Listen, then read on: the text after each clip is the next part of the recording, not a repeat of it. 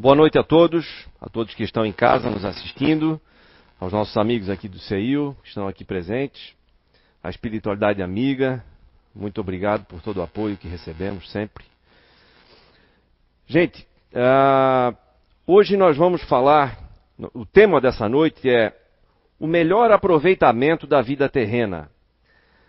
E confesso que quando recebi esse tema eu pensei, puxa vida, como é que eu vou falar, dar algum conselho, trazer alguma palavra sobre isso, né? Uma pergunta que se nós fôssemos fazer para as pessoas, nós íamos ter aqui talvez centenas de respostas diferentes, porque cada um enxerga o bem viver ou aproveitar a vida de uma maneira diferente, de acordo com as suas naturezas, de acordo com, com o seu psique? De acordo com as suas vivências pessoais, cada um entende de um jeito. Então, nós encontramos uma maneira, visto que nós temos também uma limitação de tempo, de, de, de, de falar disso iniciando por dividir em dois grandes grupos de pessoas. Primeiro grupo, o grupo das pessoas que acreditam que a vida é só isso que está aqui. E no momento que nós morremos, tudo se acaba. E o outro grande grupo, o grupo das pessoas que acreditam e aceitam que a vida continua. Nesse outro grande grupo, nós temos ainda as pessoas que acreditam que a vida continua, mas eu vou para o céu ou para o inferno. E temos as pessoas que acreditam que a vida continua, mas que eu já existia antes e vou continuar existindo e reencarnando, que é o nosso caso aqui, uh, que nós que acompanhamos a doutrina espírita. Para falar primeiro, do, antes do primeiro grupo, né, aqueles que acreditam que tudo acaba quando vem a morte, eu vou voltar um pouquinho é, na história da filosofia. Não vou entrar em detalhes, mas antigamente na Grécia, os primeiros ensaios, os, as primeiras propostas a respeito de felicidade é, produziram alguns conceitos. E o que permaneceu mais fortemente até hoje é o conceito, é a filosofia do hedonismo. O hedonismo prega, nos, nos, nos ensina, vamos dizer assim, ou nos propõe que a beleza e o prazer são bens preciosos que nós temos. O hedonismo diz que nós precisamos procurar o prazer sem qualquer preocupação moral. O prazer de comer, o prazer de beber, o prazer de dormir, o prazer de praticar sexo.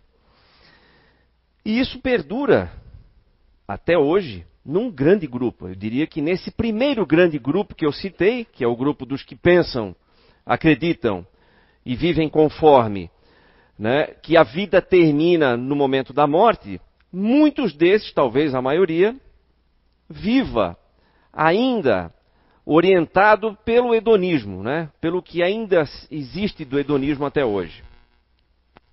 O prazer pelo prazer. Né?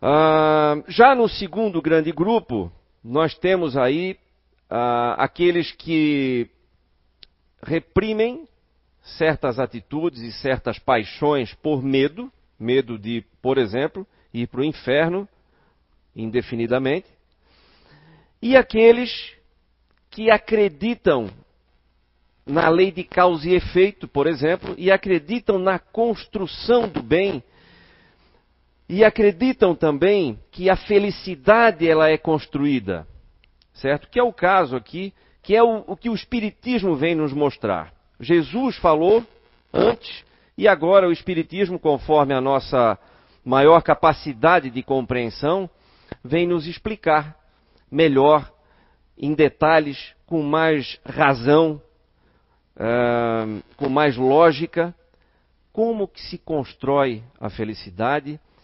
e por que, que ela é relativa, certo?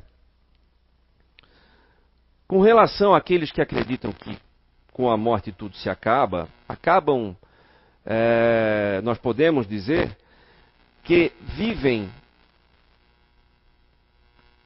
procurando ou perseguindo o ter para poder desfrutar. o ter é muito importante para que eu possa desfrutar dos prazeres da vida, das sensações que esses prazeres vão me dar. Certo? E aí é que nós vemos essa busca desenfreada pelos 15 minutos de fama, o que as redes sociais aí nos, nos, nos mostram, né? A cada momento eu quero viver uma vida que nem é minha, né? E eu busco prazer a qualquer custo, né? Sem me dar conta que esse, que esse, que existe sim um custo e esse custo vai ser elevadíssimo. Mas como eu acredito que tudo se acaba com a morte, então eu não tenho é, grandes preocupações com isso, certo? Bom, mas ok. Então qual seria o melhor aproveitamento da, via, da, da vida terrena, né? E aí é, foi onde eu percebi, nós percebemos, que tem uma grande ferramenta que nós todos aqui fazemos uso em grande parte do nosso dia, talvez no maior tempo que a gente passe executando alguma coisa, que é o trabalho. Pô, mas peraí, Júnior. Melhor aproveitamento da vida terrena é trabalhando? Lembrando aqui que o trabalho é toda e qualquer ocupação útil a mim e aos outros. Certo? Ora, não apenas, não estamos falando aqui apenas do trabalho profissional, né? O trabalho voluntário, Trabalha-se, inclusive, no plano espiritual, e muito, diga-se de passagem, né? Então, para todos que estão no plano espiritual, também estão trabalhando. Falo aqui também de trabalho como pai, trabalho como mãe, né? Trabalho, trabalho, ocupação útil. E aí, eu vou, eu separei aqui algumas frases de Leon Denis, que foram extraídos do livro Depois da Morte. Olha só que interessante o que, que ele fala do trabalho. Aliás, lembrando que o trabalho é uma lei, é uma lei natural. A lei natural do trabalho está aqui, tem um capítulo todo dedicado à lei natural do trabalho no livro O Livro dos Espíritos. Tem também um capítulo específico no Evangelho segundo o Espiritismo. E também no Evangelho segundo o Espiritismo fala sobre a necessidade do trabalho em vários outros capítulos, embora tenha um específico falando sobre isso. Pois bem, Diz, disse o Leon Denis no seu livro, então, Depois da Morte. O trabalho é uma lei tanto para as humanidades quanto para as sociedades do espaço. Outra frase. É pelo trabalho que o homem doma as forças cegas da natureza e preserva-se contra a miséria. É através, dele que as civilizações se formam e que o bem-estar e a ciência difundem-se ele ainda fala, né? O ocioso que aproveita o labor dos outros sem nada produzir não passa de um parasita. Outra, e já vou encerrar, não vou ficar lendo aqui, mas essas aqui eu achei importante a gente destacar. Estando o homem ocupado pelas suas tarefas, suas paixões se calam. Olha que interessante. A, ociosidade, ao contrário, desencadeia-as abrindo-lhes um vasto campo de ação. Ou seja, o trabalho como um, um, um inibidor das minhas paixões, das minhas más tendências. Quando eu estou trabalhando, concentrado trabalhando, me ocupando de algo útil, eu estou evitando de cometer erros. Certo? E por fim, fala ainda o seguinte: o trabalho é a comunhão dos seres. Através dele, aproximamo-nos uns dos outros. Aprendemos a nos ajudar, aprendemos a nos unir. Daí a fraternidade é só um passo. Veja que interessante. E aí, a partir daí, a gente começa a ter, e essa é a proposta, a ter um olhar diferente sobre as nossas tarefas do dia a dia, sobre o que a gente faz. Muitas vezes a gente pergunta para alguém assim: e aí, Fulano, como é que tá? É, estamos naquela, né, só trabalhando. A gente diminui com isso a importância enorme que o trabalho tem na nossa vida. É, é, é, ele é como se fosse um corretivo, é algo que me, me deixa nos trilhos, sem esquecer que a neurociência também fala o seguinte: trabalhos manuais têm um, um efeito no nosso cérebro muito próximo do que é a meditação. Traz equilíbrio, traz calma, ou seja, traz saúde. Embora muitas vezes a gente pense que o trabalho é um castigo, né? o bom seria estar de férias o tempo todo, não é. Não é porque nós ainda estamos num estado de, de imperfeição que precisa de limites.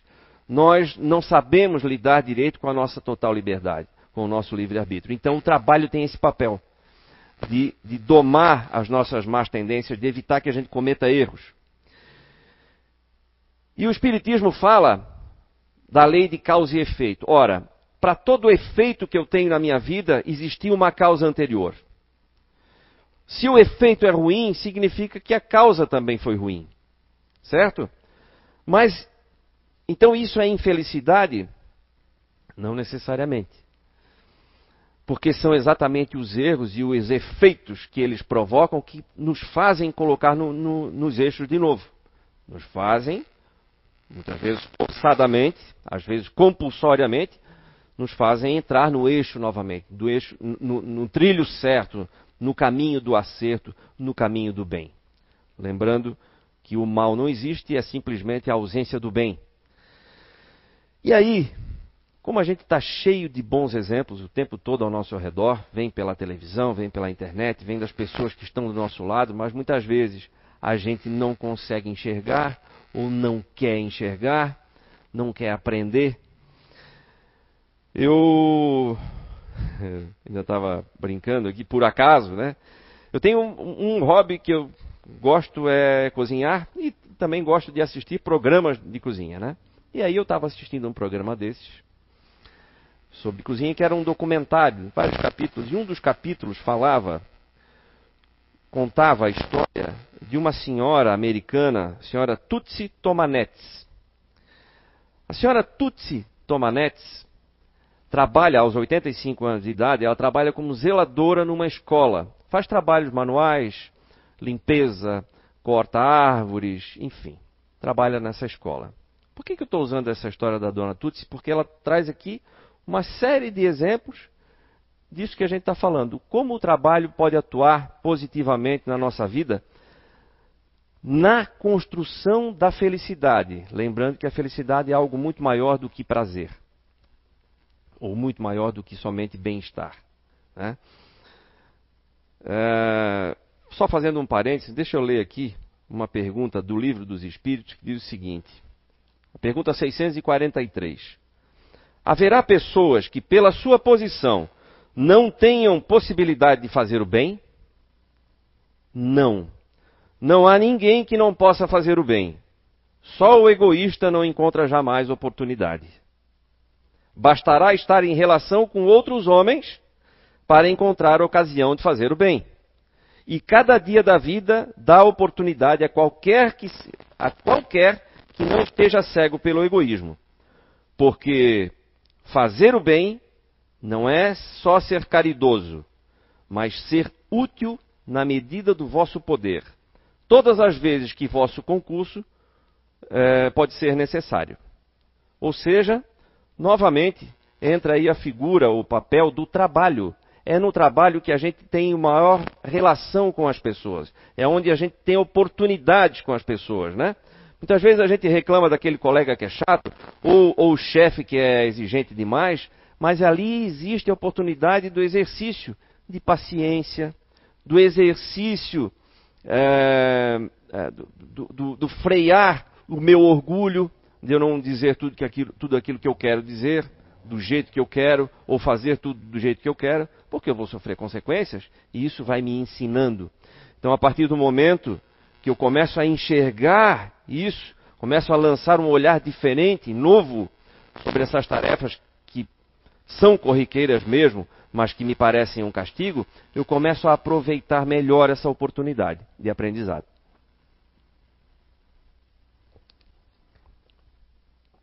Portanto, quando alguém perguntar como é que está, não responda mais assim, é, tá só trabalhando. Não, estou trabalhando. Mesmo que em casa estou trabalhando. Né?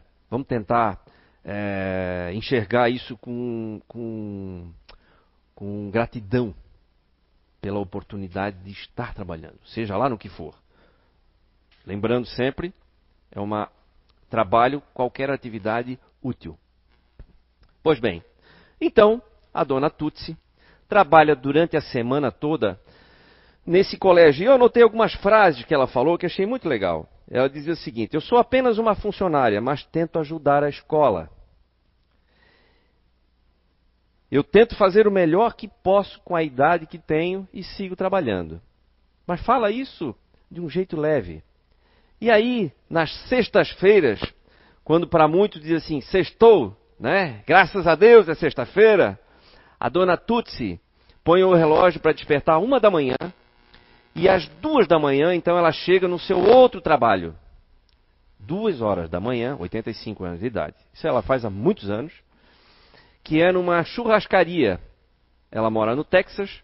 Lembrando que o Texas talvez seja a maior referência de churrasco dos Estados Unidos, né? Lá cria-se muito gado e tal.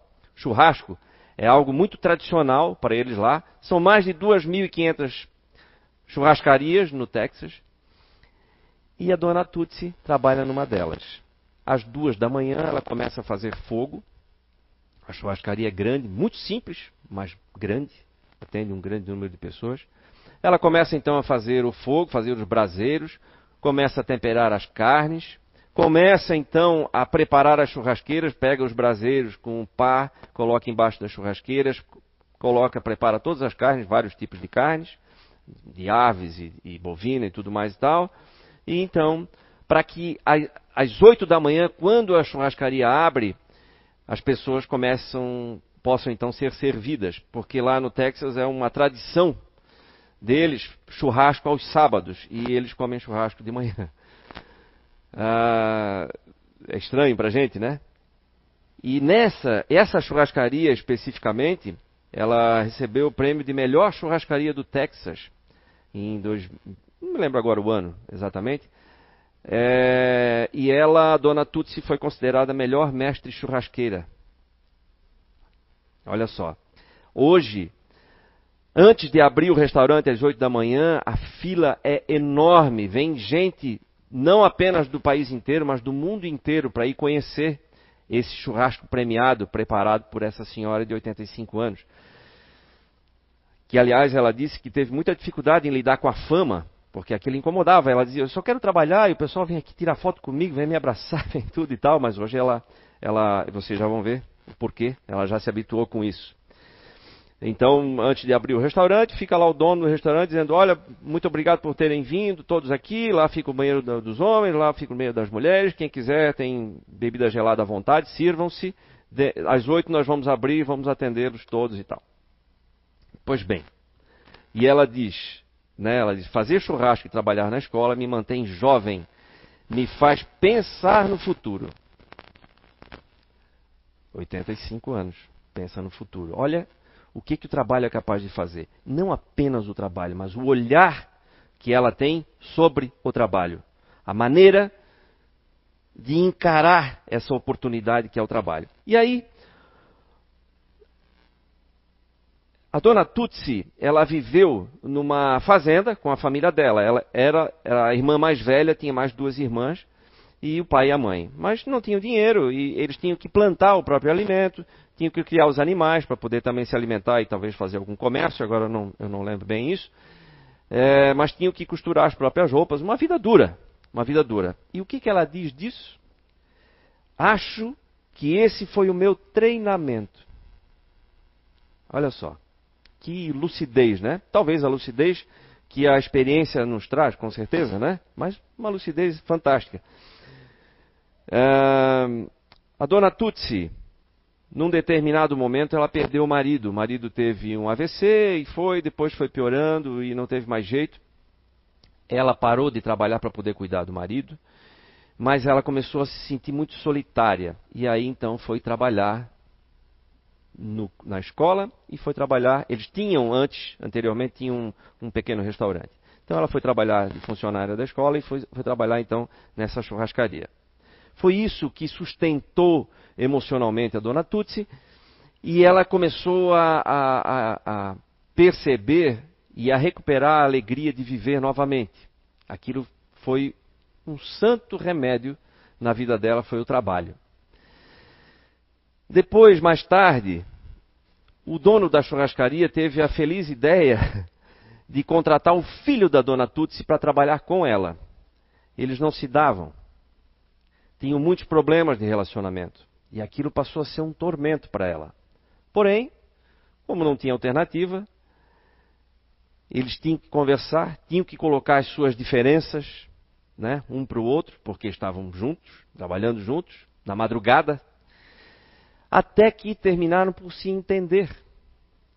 Então, novamente, aí o trabalho, como, como a gente coloca dois bebês no chiqueirinho, como a gente diz, né?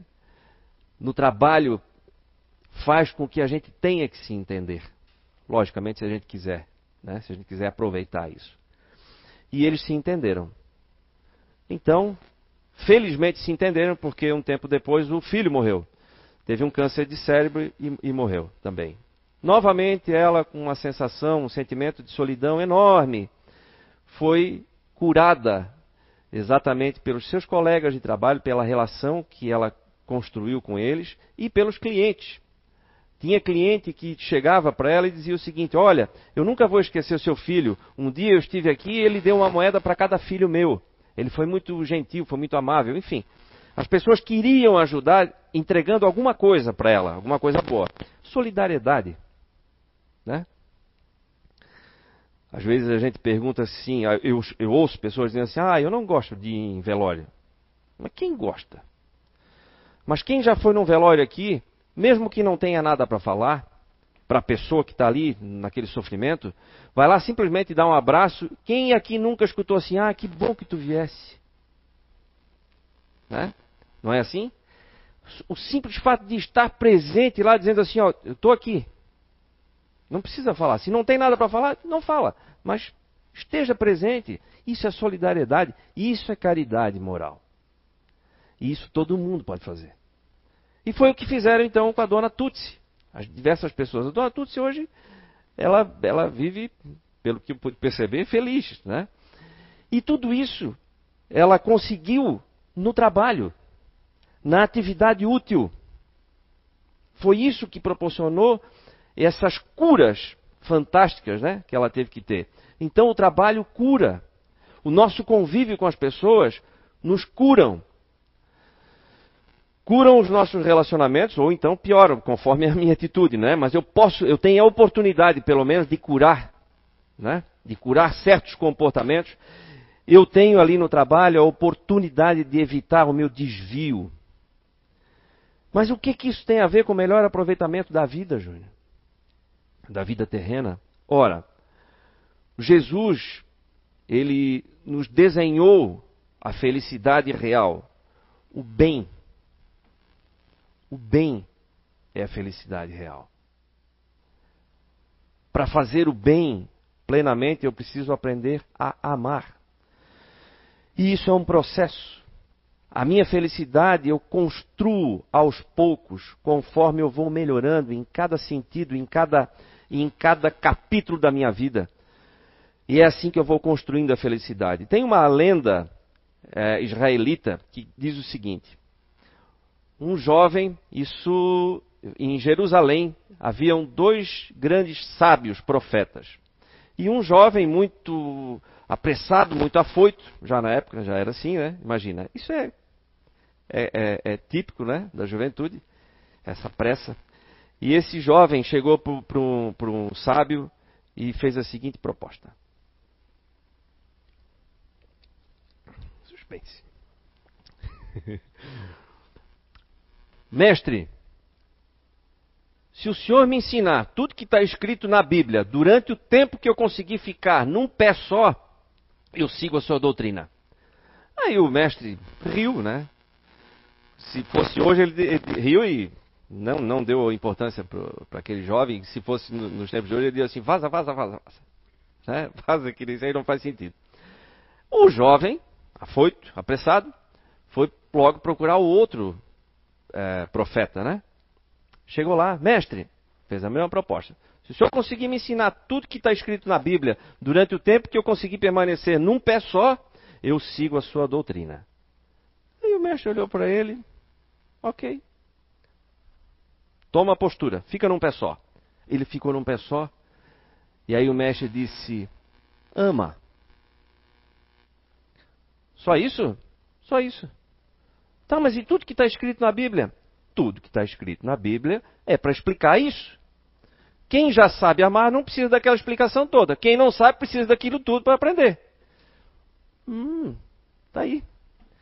Resumindo, isso é a doutrina de Jesus: amar. Parece simples, parece até fácil, mas é um exercício diário que precisa ser construído. E essa construção é feita através da interação nossa. É, é, ela é feita através dos nossos relacionamentos e das experiências que nós vamos tendo. Se eu tenho experiências ruins que provocam reações ruins, eu vou pagar por isso. E aí o Divaldo Franco nos fala num livro que não lembro agora o nome dele, ele diz o seguinte: a felicidade é a média aritmética, é a média, a média matemática entre bons momentos e momentos ruins. Por quê? Porque ela ainda não é desse mundo, não é desse plano, não é desse nosso estágio. Então aqui ela ainda é relativa, ela é instável. Então nós temos bons momentos e momentos ruins. Ora, quanto mais momentos bons eu tiver, melhor. Bons eu não digo, não vamos confundir prazer, né? Não, nada, nada com aquilo que o hedonismo prega, né? Não, momentos bons são momentos de elevação, momentos onde realmente eu me sinto bem. Né? Assim como, por exemplo, é, quando eu quero cuidar da minha saúde física, esses dias, inclusive, nós recebemos uma psicofonia aqui no CEIU falando também sobre isso, dizendo o seguinte: quando, se você quer cuidar do seu coração, vá correr. O que, que é isso? O nosso corpo é uma máquina fantástica, né? Ao contrário das outras máquinas que se desgastam com o uso, o nosso corpo ele melhora conforme eu exijo cada vez mais dele. Certo? Então, a exemplo do que acontece com o nosso corpo, acontece também com o nosso espírito.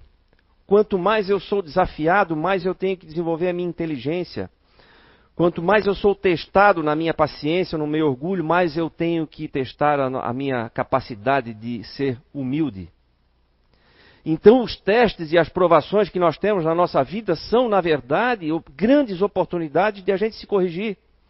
Basta ver que hoje nós somos melhores do que nós já fomos há um tempo atrás. E isso também nos mostra que nós vamos ser melhores ali na frente. E é importantíssimo esse, essas provas que nós temos é, na nossa vida, para o nosso aprimoramento, para a nossa construção da felicidade, de algo maior. Né? Nós já temos essa capacidade de compreensão, então nós precisamos pôr em prática isso. Precisamos aceitar que às vezes um revés na vida é uma consequência de algo que eu já plantei lá atrás. Então que agora eu preciso aprender com aquele erro e aprender a não repeti-lo. Joana de Ângeles também nos falava isso é, a felicidade tem como objetivo essencial o ato de amar. Então, meus amigos, vejam como é importante. Deixa eu ver se eu estou no tempo, não quero levar para o chão de orelha depois, tá ok, né? Uh, vejam o, o, o, quão importante é a gente mudar o olhar. Essa é a proposta. Quem aqui já não achou um dinheiro perdido na roupa? Todo mundo já achou? É uma sensação boa, né? Pá, já uma nota de 50 reais perdida lá na, na camisa, às vezes uma 100, né? Qualquer um, né? Na verdade, pode ser dois reais, mas quando a gente acha, não é uma sensação boa, parece que a gente ganhou. Só que não mudou nada, o dinheiro já era teu. Tu esquecesse ele lá, na verdade, tá com problema de memória sério. não mudou nada. Mas mudou o quê? A percepção. Eu tive a sensação de que aquilo caiu do céu. Certo? Então é isso, é, é importante a gente ter uma mudança no olhar. Muitas vezes, alguém de fora que mostra assim, ó, oh, tu estás com dinheiro. Claro, eu estou usando aqui uma, uma figura, né?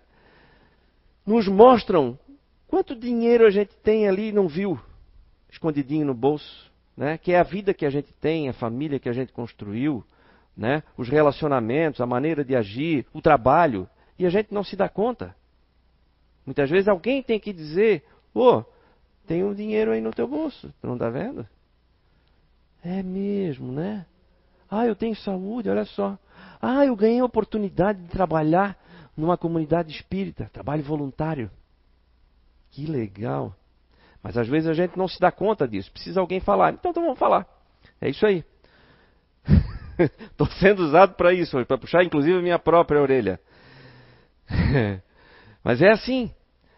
Porque a gente não sabe tudo e não lembra de tudo ao mesmo tempo. Se a gente esquece até dinheiro no bolso, não vai esquecer de fazer a coisa direito muitas vezes, de agir certo. Se até dinheiro a gente esquece, vai até para a máquina de lavar. Não é assim? Então, uh, eu lembrei aqui, li aqui, né, uma frase da Dona Tutsi, novamente aquela mestre churrasqueira, diz assim: Pessoas do mundo todo vêm aqui e muitas delas eu nunca mais vou ver na vida, mas eu fico feliz de tê-las deixado felizes por um momento. E olha o que, que ela fala, por exemplo, do churrasco. A gente pensa, ah, trabalha numa churrasqueira, trabalha de zeladora, mas ela consegue enxergar isso. Ela fala assim sobre o churrasco. Ó. O churrasco reúne as pessoas, dá tempo para as pessoas se visitarem mais.